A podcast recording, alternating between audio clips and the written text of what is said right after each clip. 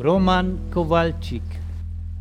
Am 1. Mai 2021 wurde das Mahnmal für die ZwangsarbeiterInnen auf dem Greta-Gelände enthüllt. Radio Dreieckland und Greta Kultur haben die Installation von Dieter Kaufmann im Rahmen des Freiburger Stadtjubiläums erstellt und der Öffentlichkeit übergeben. Zbigniew Kaminski, Bronislaw Karsina. Boleslav Koloci, Roman Kowalczyk. Leon Witanowski, Władysław Wojcicki. Sigmund Suralski, Sie kamen aus folgenden Ländern: Polen, Frankreich, Belgien, Niederlande, Ukraine, Litauen, Jugoslawien. Weißrussland. Außer den oben erwähnten wurde eine unbekannte Anzahl von Sowjetbürgerinnen und Sowjetbürgern auf dem Greta-Gelände zur Arbeit gezwungen.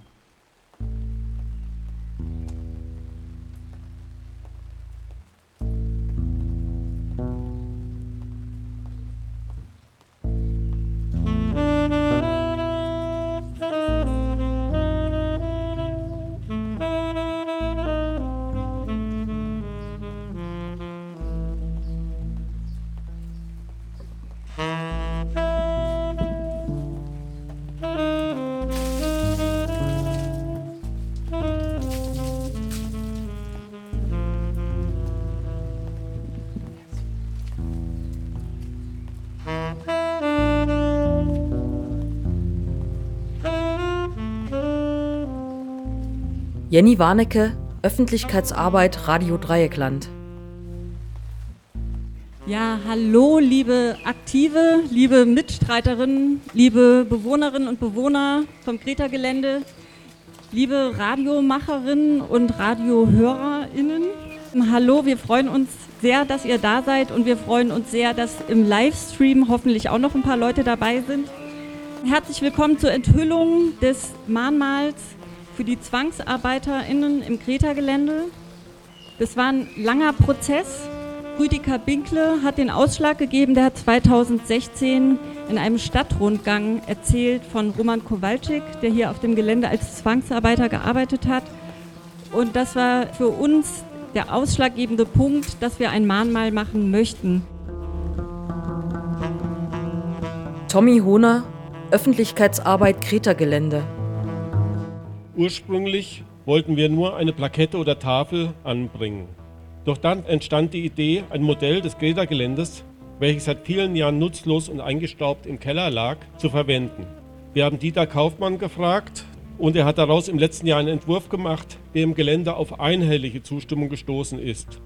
In Zusammenarbeit mit Bernd Dürr hat er ihn nun umgesetzt. Danke Dieter, danke Bernd.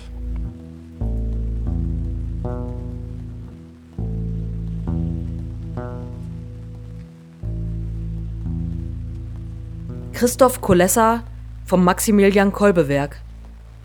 Das Maximilian Kolbe Werk, gegründet 1973, unterstützt KZ- und Ghetto-Überlebende in Polen und in weiteren Ländern Mittel- und Osteuropas. Diese KZ- und Ghetto-Überlebenden sind fast alle auch gleichzeitig ZwangsarbeiterInnen gewesen. Von daher ist es auch eine sehr gute, eine sehr passende Brücke zu dem Thema, das uns heute hier zusammenführt. Im Vorfeld des Entstehens der Broschüre, die Maxelene Schneider erstellt hat, gab es auch Kontakt zu uns und wir haben auch hier oder da etwas, waren wir etwas behilflich bei der Recherche zu Menschen, die hier als polnische ZwangsarbeiterInnen arbeiten mussten. Ich bin sicher, dass dieses Erinnerungsprojekt hier einen wichtigen Beitrag dazu geleistet hat und sicher auch nicht am Anfang, sondern irgendwo in der Mitte steht, dass auch hier weitergearbeitet werden kann. Und dafür möchte ich mein ganz herzliches Danke sagen an alle, die hier beteiligt waren und sind und wünsche weiter ein gutes Schaffen in diesem Bereich. Herzlichen Dank.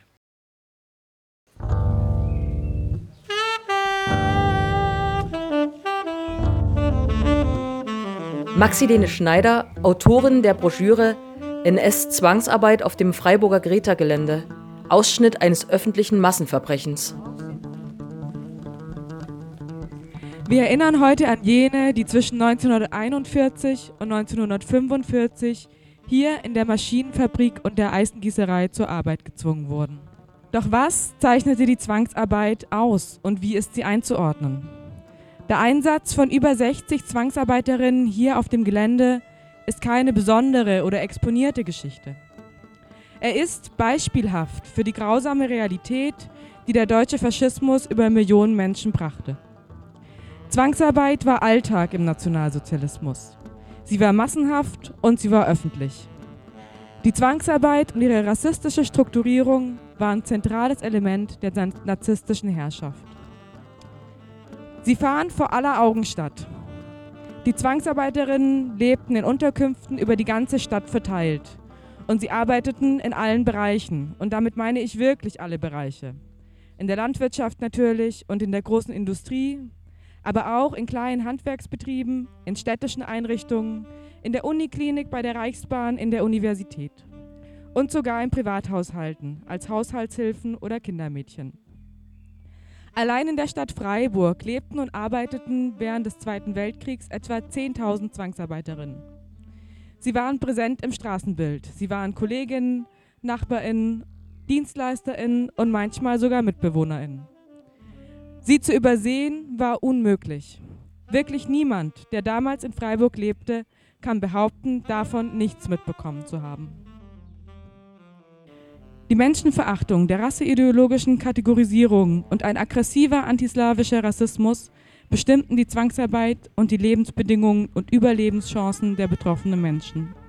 Am unteren Ende der rassistischen Hierarchie standen polnische und sowjetische ZwangsarbeiterInnen. Ihre Versorgung war schlechter und die Arbeitsbedingungen härter. Sie waren Opfer zahlreicher diskriminierender Sonderbestimmungen, waren einer Kennzeichnungspflicht unterworfen und konnten sich nicht frei in der Stadt bewegen. Und sie litten unter der zugespitzten Verfolgung durch Gestapo und SS. Eines dieser Opfer war Roman Kowalczyk. Er wurde am 24. November 1942 im Konzentrationslager Neuengamme erhängt. Er war 24 Jahre alt, als die Nazis Polen überfielen. Wie die meisten Polen, die später hier auf dem Gelände arbeiten mussten, wurde er als Soldat in den ersten Tagen des Krieges gefangen genommen und nach Deutschland verschleppt. Im Herbst 1941 kam er ins Freiburger Gefängnis und wurde von dort aus der Freiburger Maschinenfabrik GmbH, wie die Kreta-Fabrik damals hieß, zugewiesen.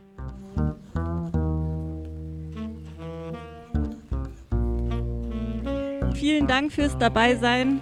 Vielen Dank nochmal an Wolfgang Ferno, Mike Schweitzer, Renato Obermeier, Heinzel Spargel und alle, die mitgewirkt haben. Danke euch. Tschüss. Schönen 1. Mai noch.